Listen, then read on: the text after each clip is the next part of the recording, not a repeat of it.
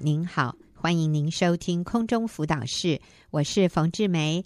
我今天再一次请到黄中慧姐妹来到节目里面，帮助我们学习如何做有仪式的辅导。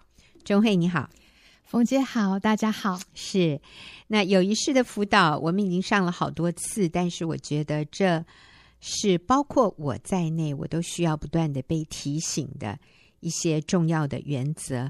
当我不论是在跟人谈话也好，或者真的在做一些辅导也好，都需要真的是把焦点放在对方身上，而不是一直在想我要说什么。我应该想的是我要怎么样让他多说一点。好，我想这是友谊式辅导里面我从中慧这里学到很重要对我的一个提醒。所以中慧，我们今天要帮助朋友了解什么样的重点？嗯，我觉得还是要帮助。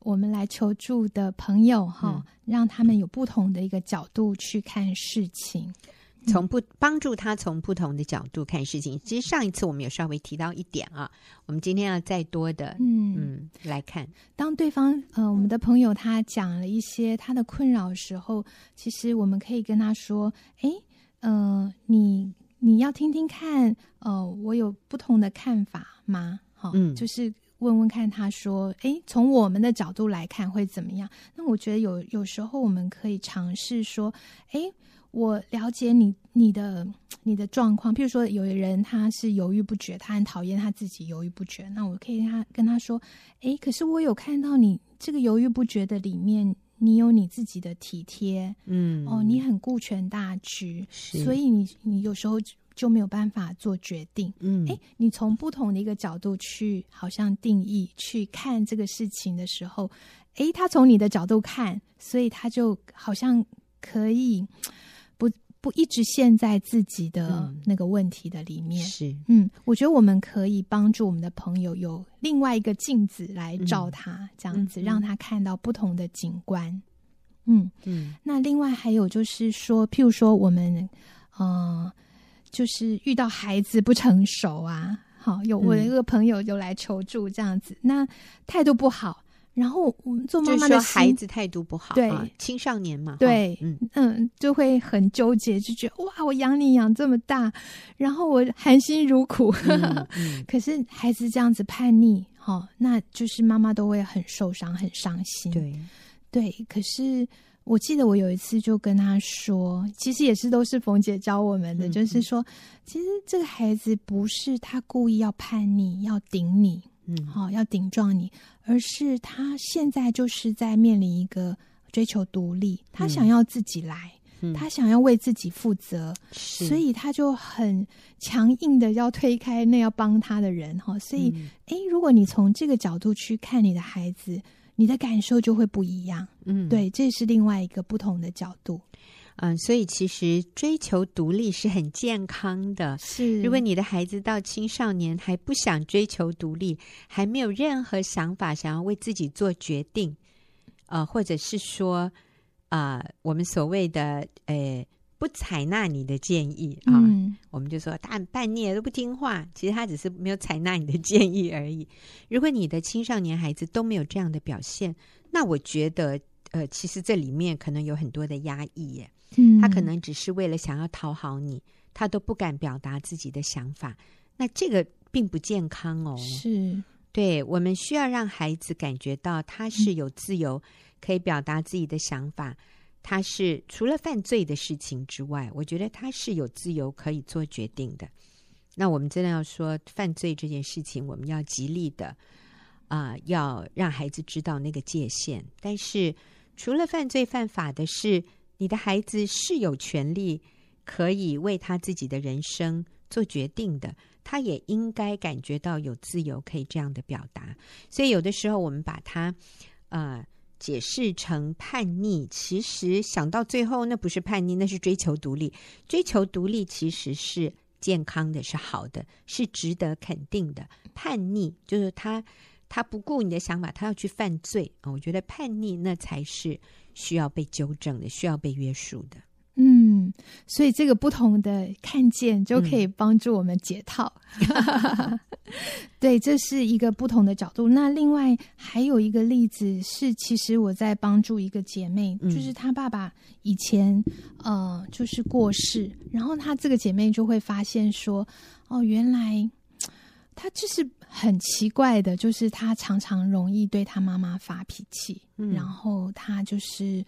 哦，常常会陷在那个沮丧跟忧伤的里面。嗯，那其实是后来就是他自己发现，是说自己很是对他自己的自责。他觉得他爸爸突然过世，他没有好好的孝敬他，他没有常常的回家看爸爸。嗯，然后他就对他自己很生气，所以就有时候就很容易就把那个情绪发在他最亲近的亲人身上。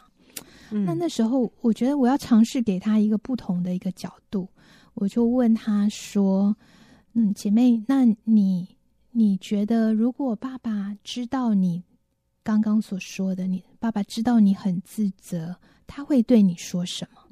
对，我觉得就是让这个姐妹去看她的自责的里面是不是有那个必要这样子。爸爸有责怪你吗？嗯，然后后来他其实就是想了一阵子，他就说。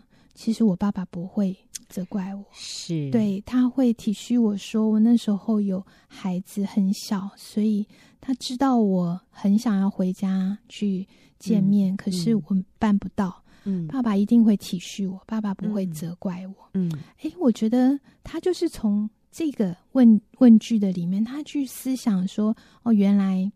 其实爸爸没有责怪我，我为什么要这么责怪自己呢？嗯，嗯，嗯，那他就从那个哀伤，还有他里面对自己的愤怒的里面，嗯，能够走出来。哎，我觉得这是一个真好的例子。对，嗯、有的时候我们觉得。我们很亏欠对方，可是对方没有这样的觉得耶。是、哦、是，他不觉得你有亏欠他，嗯、所以我们帮助他从另外一个角度。其实刚周慧在讲的时候，我也想到有一位姐妹，她爸爸也是过世，可这个情况是，爸爸过世之后呢，那个大姑小姑啊，就是爸爸家那家族那边的人，就把一些财产好像扣住了。嗯哼哼。那其实呢，这些财产。在爸爸生前，啊、呃，确实，爸爸就是委托他的姐妹们管理的，没有给他妈妈管理，没有给这个太太管理，哈、反而是给自己的姐妹。那可是当爸爸过世以后，妈妈就很想把这些财产收回来。我觉得按法哦，按道理是可以的。那可是因为这个大姑小姑。过去已经很习惯，他们弟弟的哥哥的这个财产，就是好像就是他们的一样。那所以这时候要要回来是很困难的，所以就开始进入一些诉讼啊，一些这个就是非常撕裂、非常让人很很很烦恼的一些这样的过程。那所以这个时候，我也问这个姐妹，因为这姐妹是一个是女儿啊。所以他对于他妈妈和那个姑姑姑之间的这些，他也是非常的困扰。那我就问这个女儿，我说：“你想，如果你爸爸还在世，或者你爸爸今天知道了这样的事情，你爸爸会怎么说呢？”呃，他他说：“我想，我爸爸会说，就给他们啊。”因为他爸爸一直是非常照顾婆家那边的姐妹们，因为他们这个家族就是很小的时候，家族就是那个爷爷就过世了，所以这个，嗯、我们姐妹的爸爸是等于是大哥哈，他就是非常照顾他们家的姐妹们，甚至下一代哈。那我想这个是父亲的美德耶，所以，嗯。当这个姐妹想一想以后，她就很清楚，她知道她爸爸的心意是，这就是我要给他们的，所以没有关系。那当然，妈妈有很多的愤愤不平，那我想那是另外一回事。但是女儿心里就有数了，嗯啊、呃，那我想这个就帮助她面对这样的一个。困难的环境，它里面的纠结那种受害者情节就真的减少很多了。嗯，所以我觉得我们有时候需要另外一个镜子，对，照出我们的盲点，或者是说，哎，从另外一个眼光角度去看的时候，就看到的事情就会不一样。对，如果我们可以帮助姐妹、我们的朋友去看到这样子的事，啊、嗯呃，就会帮助他们走出那个迷雾里面，解套哈，可以帮他解套。好，钟慧，我们刚刚谈到了，就是帮助对方有不同的角度，那下一步呢？嗯，也就是帮助对方能够体会别人。其实他有不同的角度的时候，嗯、他就可以站在那个对方的角度去思想。他呃，对方会是怎么想的？他可以去猜对方的感受会是什么，嗯、然后对方里面有什么的需要没有，嗯、或是诶呃，对方为什么会采取这样的一个行动？嗯、这些就是我们从自觉轮的里面去帮助我们辅导的朋友，他去体会别人。嗯。嗯。嗯，意思就是帮助他去同理别人，别人。对，好，嗯。嗯。譬如说，哎，其实我遇到一个姐妹哈，那她就是很困扰，她先生就是常常很凶的对孩子，嗯，嗯，特别是在教孩子数学的时候，那这个妈妈心里就会觉得好受挫。然后她还心疼孩子，对对，她自己也是数学不好，所以他会觉得哦，他体会到孩子的那种感受，就觉得很难过，这样子很心疼。那所以他是很能同理孩子，对对对，就是因为他自己数学不好，可是不太能同理先生。对，他觉得先生这样子好像会让孩子受伤，嗯。嗯，会打击孩子的自信心，这样，嗯。然后，嗯、呃，我觉得我们就帮助他有不同的一个看见，嗯、就是不同的角度说，哎，你有想到说你先生，呃，为什么他是怎么想的？为什么他会这么凶的对孩子？嗯，嗯，所以我们帮助他同理对方。我们问说，你先生或者对方有这样的一个表现的时候，你认为他？在想什么？对，他心里是怎么想的？嗯，他对孩子的期望是什么？嗯，哦，他他期望是什么？那他里面的需要是什么？嗯，嗯，然后哎，这个姐妹她就说：“对啊，我先生哦，他就是资优生嘛，他从小就是第一名。嗯，那他就是数学特别好，嗯，然后他就是很能够解题呀。嗯，然后他就是就是对他都没有困困难，都没有问题，这样子，嗯，所以。”嗯嗯，也许他在教小孩觉得很挫折吧。嗯嗯，他觉得怎么都教不会呢？嗯、这不是很简单吗？是、嗯，他可能在想说孩子不认真，嗯，孩子不用心，嗯，事实上是他没有办法去了解孩子不会，嗯，对，或是接纳孩子不会，是，嗯，这是真的耶，真的就是有一些人哦，对某一些事情他非常容易上手，他就是有。天生的性向，对他来说那是再简单不过的事。所以当别人不会，尤其是他的小孩不会的时候，他觉得这怎么可能？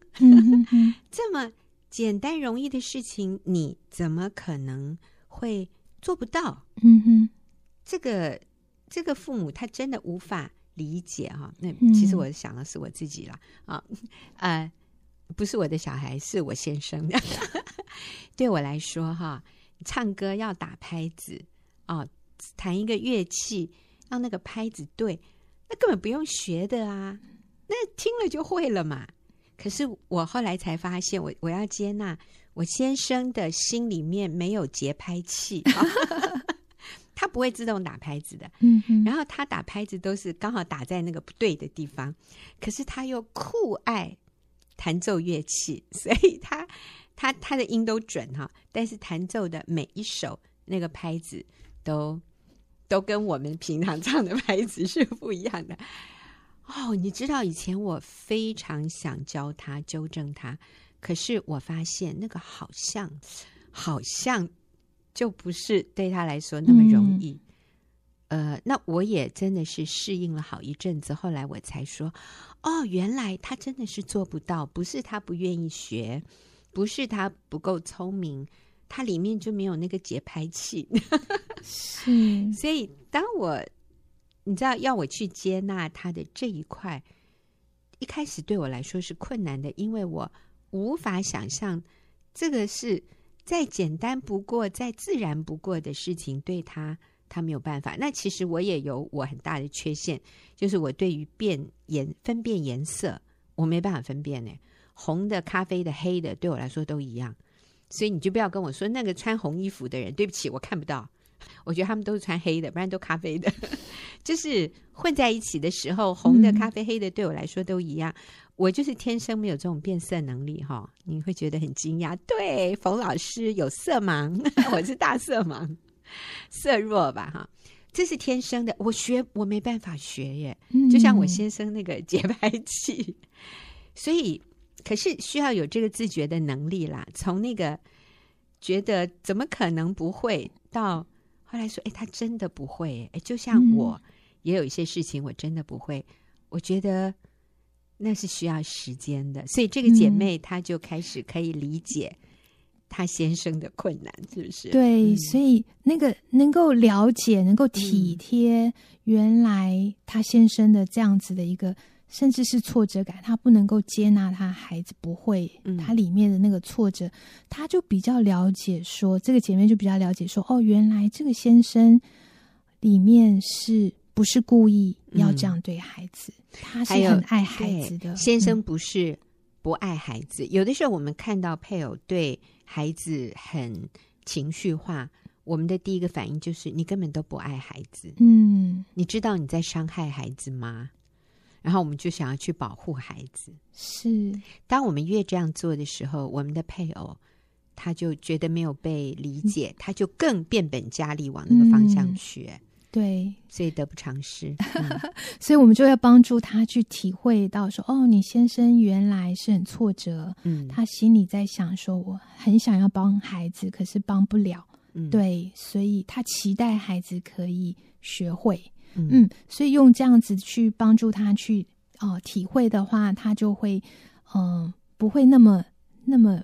强烈的反应、反弹，嗯，嗯，然后他可以去做中间的一个桥梁，这样孩子跟先生之间的桥梁。是是，我觉得有了这样的一个理解之后，我觉得我们也可以问这位姐妹，就是那你认为你先生在那种情况里，他希望你怎么帮助他？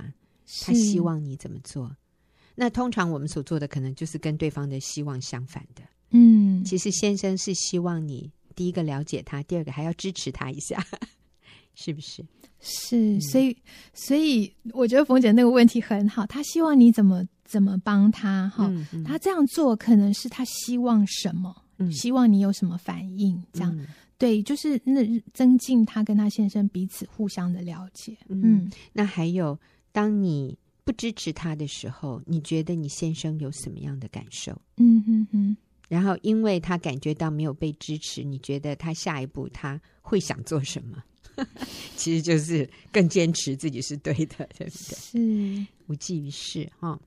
嗯嗯，对。所以在特别是在这种人际关系的问题的时候，我们可以帮助这些来求助的友人，然后去。嗯去体会别人的呃，另外第三者的想法，他的情绪，他的需要。嗯嗯，好，所以钟慧，因为我们还剩一点点时间哈，你可不可以把刚才这几个问题，就是我们可以问的问题，你再重复一遍，嗯、好不好？好，这个部分就是帮助他去体会别人嗯的那个感受和想法的。我们怎么帮助被辅导的人去理解别人？好、嗯，我们通常的是可以问他说：“你猜？”你猜猜看，哎，他是怎么想的？嗯，当你说这话的时候，呃，他是什么反应？然后你你，当你呃，好像，比如说刚刚那个，当你好像为孩子呃仗义执言的时候，你猜你先生会怎么想？嗯，他的感受是什么？嗯，你猜他知道不知道你的心意？嗯嗯，你猜他心里正在他对孩子的期待是什么？嗯哦。当你当你这样说的时候，你猜他的心情是什么？嗯嗯，嗯，你了解到你先生最里面的需要是什么呢？嗯，嗯，然后你嗯、呃，他这样做可能是希望你怎么反应呢？嗯、哦，是类似像这样子的问题。嗯，嗯，或者你先生希望你怎么帮助他在那种情况下呀？嗯 yeah, 或者真的就是你觉得在那种情况下。你能怎么做会让你先生觉得被安慰、被支持、被了解？好，嗯，好，真的很很重要。我觉得每次跟钟慧一起做节目，我是一面做一面学啊、呃，因为在我的里面，我真的就是很本能的想立刻跳出来给对方一个解答，然后告诉他他哪里错了，他可以怎么做。哎，我们觉得这好像是最简单的捷径啊，最节省时间，最不用费心思。可是其实这并不是可以达到最好的效果的一种方式。我们如果能够问这些非常有智慧的引导性的问题，能够帮助对方自己去更了解他自己，也他可以想到可以怎么解决的一些好方法，那其实是更有效的。好，非常谢谢钟慧的帮助。那我们也暂时休息一会儿，等一下就进入问题解答。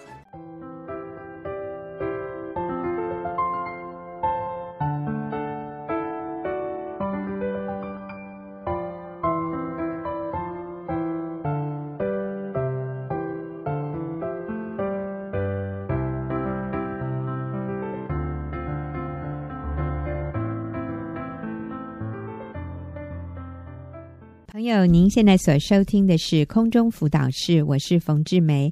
现在进入我们问题解答的时间。那今天跟我一起回答问题的是齐丽华姐妹，啊、呃，丽华也是学员妇女施工的小组长。丽华你好，冯姐好，大家好，是好高兴丽华可以跟我一起回答问题哈。那我们啊、呃，今天要回答的这个问题呢，是一位。单身姐妹写信进来，她问的问题，我就简单的读一下。她说：“我是适婚年龄的姐妹，我目前参与的教会里面，弟兄年龄都比我小一些。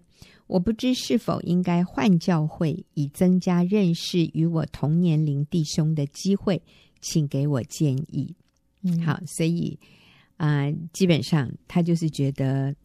找不到对象，嗯、那是不是应该换一个教会，嗯，增加多一点的机会？是，呃，其实这样的需要也是很真实的啊、哦嗯。那我不知道丽华你会给他什么建议？嗯，我觉得等候神为我们预备的另外一半哦，嗯，跟换教会应该是两件事情。嗯，对，怎么说？嗯。因为其实我觉得，除非那个教会，我们待的教会，它不是，它是一个不是走在真理中的教会，就是它，或者是它是异端，嗯，那它有一嗯有一些不符合圣经真理的教导，嗯、我觉得是在教义上，对、嗯，那这样的话就当然一定要换教会。嗯、那除此之外的话，其实呃是要稳定在固定的教会，那是很重要的。那哎，为什么？为什么稳定在一个固定的教会很重要？我同意哈，只是说我们就顺便说一下，嗯嗯、呃，在一个教会里面，呃，不论呃，在一个教会里面的稳定对尾声是很重要的、嗯，因为我们在那个教会里面，对教会里面的有一个归属感，嗯，然后另外还有我们要对呃那个大家庭里面，嗯啊、呃，大家呃在在里面。如果有问题离开，我们不希望是大家带着一些什么问题啊离开那个地方。嗯、在一个教会里面，我们必须要呃委身在那边彼此啊、呃、用圣经的真理彼此相爱，彼此造就，嗯、然后彼此帮补。嗯、对、嗯，那所以其实如果是有问题，或者是带着一些呃目的去到教会，然后没有达到那个目的，再换一个教会，其实问题还是在。嗯，对。好，那其实这个姐妹，嗯，她。明显的，我觉得他教会没什么大问题。对，只是弟兄也不是没有弟兄哦，只是弟兄年龄的比较比较轻，他找不到对对象。对，那我要说的是，呃，有的人换教会是因为他觉得、嗯、哇，教会好多纷争啊，嗯、教会或者功能不是很健全啊，嗯、或者这个传道人他觉得给他没有什么所谓的供应啊。他、哦、其实就是我们带着一个。我去教会，然后要别人满足我的需要，嗯、这样的一个态度，你带着这样的态度，那我真的要说，你可能找不到是。让你满意的教会，啊啊、因为每一个教会也都有它或大或小的人际关系里的冲突与纷争，嗯、因为我们都、嗯、都是在成长中的，是。哎被赦免的罪人而已 哈。我们里面还是有很多。过去嗯没有解决的问题，嗯，那其实就是在信主之后，上帝要帮助我们成长，嗯，所以我们还是会有一些以前的问题带到教会里面，那所以你找不到一个没有人际问题的教会，是是好，这是第一个。或者你觉得这个牧师的教导没有办法供应你，嗯，那我真的要说，灵性里面的供应。这是我们自己的责任，嗯、尤其现在网络这么发达，手机你随时都可以读圣经，随时都可以上网啊、呃，然后看到很多很好的灵修的材料。那我觉得去教会非常重要，其实是和人建立关系，是，并且懂得给予，懂得付出。嗯，嗯对我们教会很弱小，我们教会教导不是非常的丰富，那。我能做什么？是我能够给教会什么样的贡献？嗯，我想我们应该带着这样的一个心态，嗯，去参加教会，而不是这里有没有呃对我有利的啊？嗯，有的人做生意还看一下，哎呦，这里有很多我可以 接触的客户的对象，嗯啊，或者是说，哦，我的小孩子在这里。呃，可以得到很好的主日学的教育，那都是人家预备好的。对，你都是在那边利用，就是捡现成的。嗯啊、呃，当然我相信教会是都是很大方的、很慷慨的，嗯、愿意给予这样的资源。嗯，但是我们带着这样的一个态度去，其实对我们不好，对我们的孩子也不好。对，其实我们要示范出一个，我是愿意给予，我是愿意付出。教会缺乏什么？那我看看我能够怎么样帮补。嗯哼，我认为这才是一个正确的态度。嗯，不过就像这位单身的姐妹，那可是我的对象怎么办？好，嗯，呃，其实要寻找呃另外一半哦。嗯、那冯姐，你的教导就很棒啊！嗯、你教导呃我们年轻。啊、呃，要寻找另外一半的时候，要使用三个原则，呃，three M，嗯，对，三个 M，对，三个 M 的原则。那呃，就是相同的主，然后相同的使命，然后还有配偶的品格。对我没讲错吧？没错，非常正确。不过这个 M 是不是第一个 M 就是 Master，、嗯、就是。主啊，谁是我生命的主？嗯、第二个 M 就是 Mission，是就是我的人生使命。嗯、那第三个 M 是 Mate，Mate、嗯、的话就是配偶的意思。所以人生三个最重要的的抉择，第一个是我的主是谁？嗯，我的人生使命是什么？然后第三个我的配偶是谁？嗯、那配偶的这个部分，那因为要有相同的主，相同的人生使命。嗯那如果他跟我有相同的主，耶稣是他生命的主，那我相信他是一个有美好品格的人。嗯，嗯，但是可能有的时候也有少数的一些所谓的挂名的基督徒啊，嗯，或者是说他的信仰是比较肤浅的、比较表面的基督徒。嗯嗯，他说他耶稣是他生命的主，然后他可能在教会也有担任一些所谓的服侍，嗯，嗯，但是。因为他与主没有这样一个真实深入的连接，嗯、所以他的品格其实是有问号的是啊。那那所以其实呃，第三个配偶这个部分，我们看他的品格，看他的价值观，那这个也是非常重要的，嗯、需要时间去了解的。对，所以我们呃寻找了另外一半，我们当然是用祷告，然后我们也等候啊、呃、这样子的一个。成熟的生命，然后又爱主的弟兄，嗯，那我觉得已经到了适婚年龄。你知道，一个成熟的的弟兄啊或姐妹，其实就算有时候两个彼此之间年龄稍微差一些。我自己都觉得 OK 啊，因为最重要的是他的生命嘛。嗯哼，对，是不是在这三点？你的意思就是说，就算姐妹比弟兄年长一点，你觉得都是可以接受的？我觉得可以。嗯，那还有就是，其实老实说，也不见得神为我们预备的，嗯呃，配偶就真的是同教会的，很多是不同教会的。那如果我们是呃为了要寻找。呃，伴侣，然后又换了一个教会，那那个教会如果没有嗯适合的，嗯、那是不是要再换一个教会？嗯，所以我觉得这是两件事，就是我们呃等候神为我们预备的那一个，跟呃换教会应该是不是不要连在一起？嗯嗯，嗯那呃最重要的还有就是我们自己是不是先成为那个对的人呢？嗯，对，那我们自己要有呃与与主有一个很好的关系，我们自己是不是有爱主？然后我们自己是不是有一个呃？和神就是一个完成大使命的心，嗯啊，然后呃，自己的是不是有美好品格？嗯，我们先成为那个对的人，然后我们才能呃再去呃在等候神为我们预备，嗯，预备那个。我我现在也知道，好像有一个协会叫做什么中华迦南婚姻协会，也是为迦拿，嗯迦迦拿，嗯对，然后是专门为。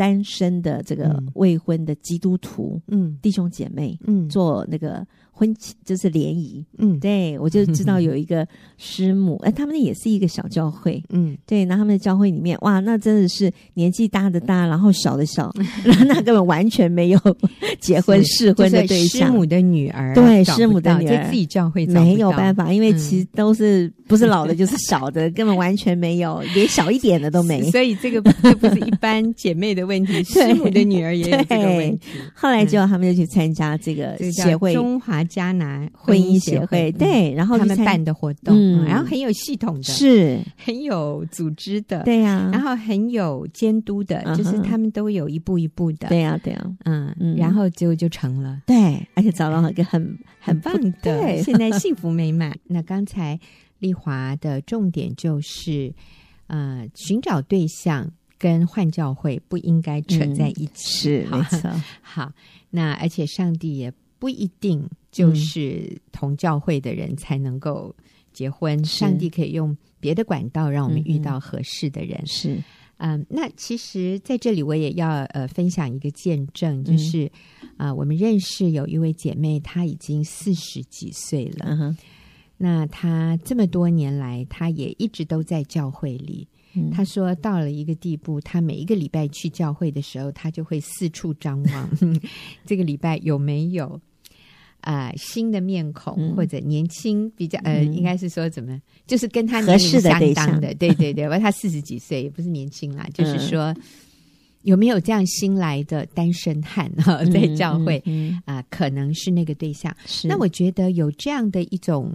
想法其实也是很正常的啦，是可是这个姐妹就说，最后她发现教会真的就成为她要去找男人的场所。嗯嗯、后来上帝光照她，她非常的羞愧，她就跟上帝认罪悔改。嗯、她就说：“主啊，我要把我的未来交在你的手里，嗯、我没有办法自己去去变出一个。”合适我的男人啊，嗯、那在这个过程里面，其实上帝也调整他。上帝就问他说：“那你想结婚的目的是什么？”嗯，他就在想，他想结婚是希望一个男人进入他的生命里面，满足他里面很多的需要。嗯，像他觉得自己很孤单，是他想要有人爱他，嗯、他希望有人照顾他。你知道，他就想变成那个公主这样子，都是被呵护、呵护嗯、被爱。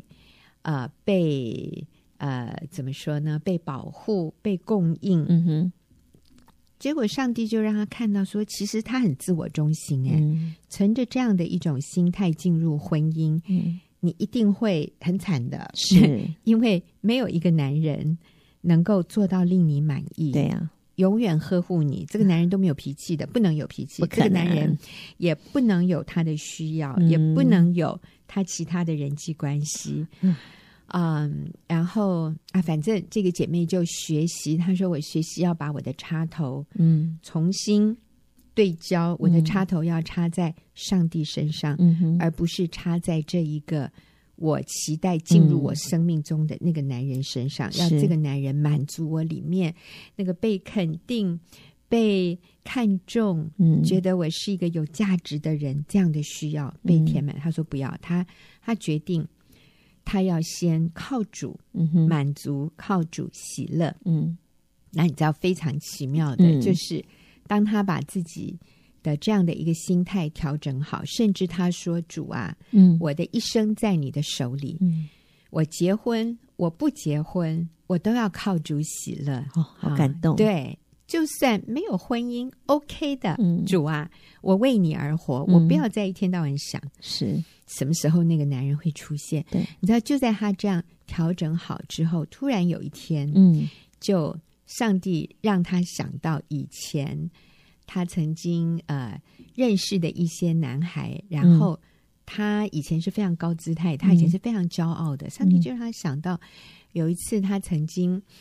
呃，跟一个男生在一起吃饭还是怎么样？然后他讲了一堆话羞辱那个男生，这样子。哇！后来这个时候他已经被上帝改变了，他变谦卑了。嗯，所以他就想，我真的应该跟他道歉。嗯，所以他就写信，嗯哼，就跟这个弟兄道歉，嗯，说我以前真的是很不懂事哈，我那个时候还。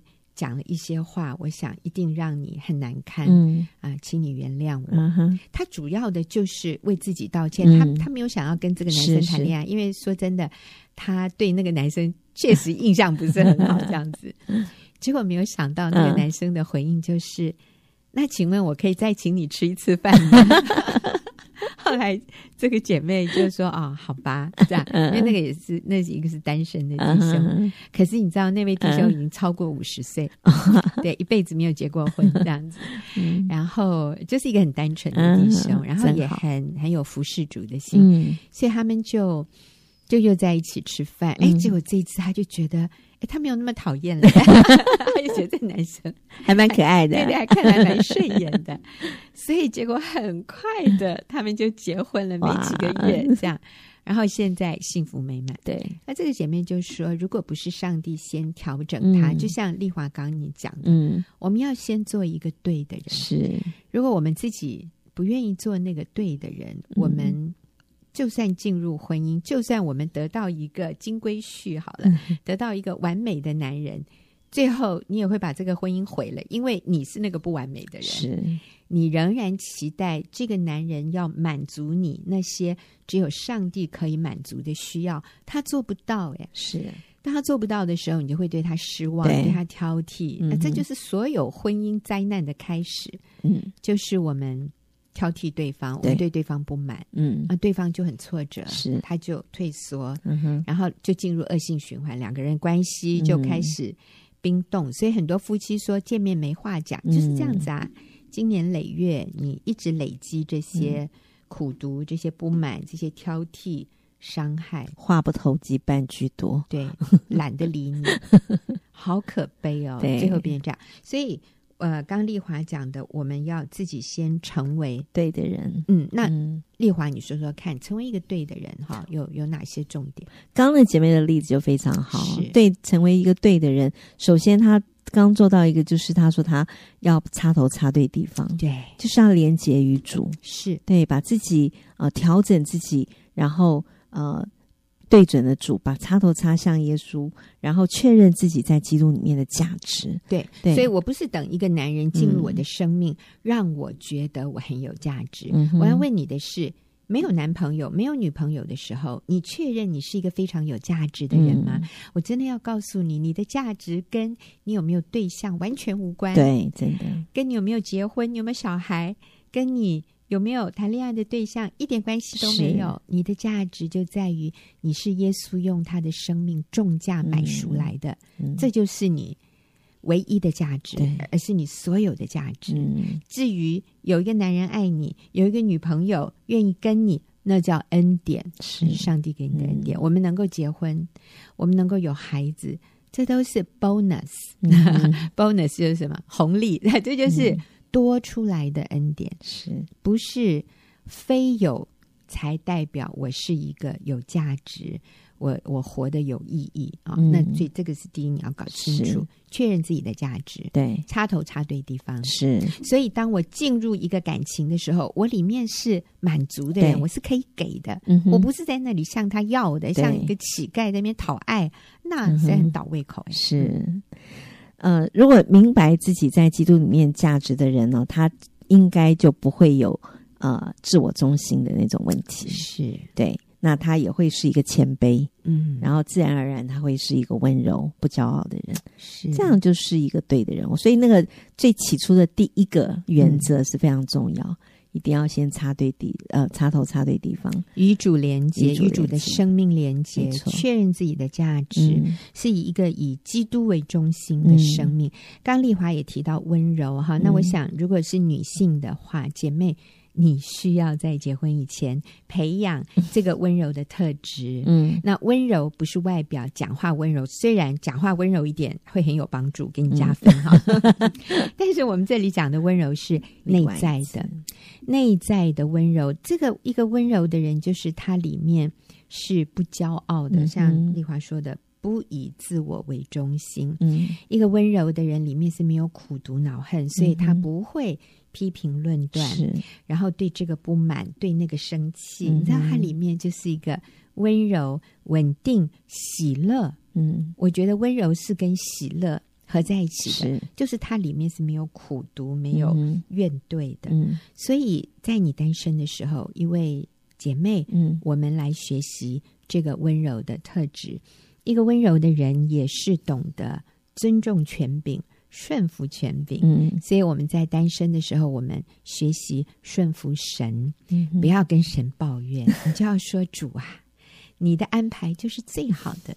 所以我现在单身，主，我相信是因为你爱我，这是你为我现在所做的最美好的安排。当你这样做的时候，你就温柔喽，是因为你里面就没有苦读，没有怨怼，嗯、你就成为一个可爱的人。是，然后上帝就会把那个有眼光的弟兄放在你旁边，一眼就看上你。没错，哦、对。那即或不然，我们可以喜乐的等候，是仍然可以过有价值、有意义的生活。对，好，我们谢谢谢谢丽华今天跟我们一起回答问题，也谢谢听众朋友的收听。那我们下个。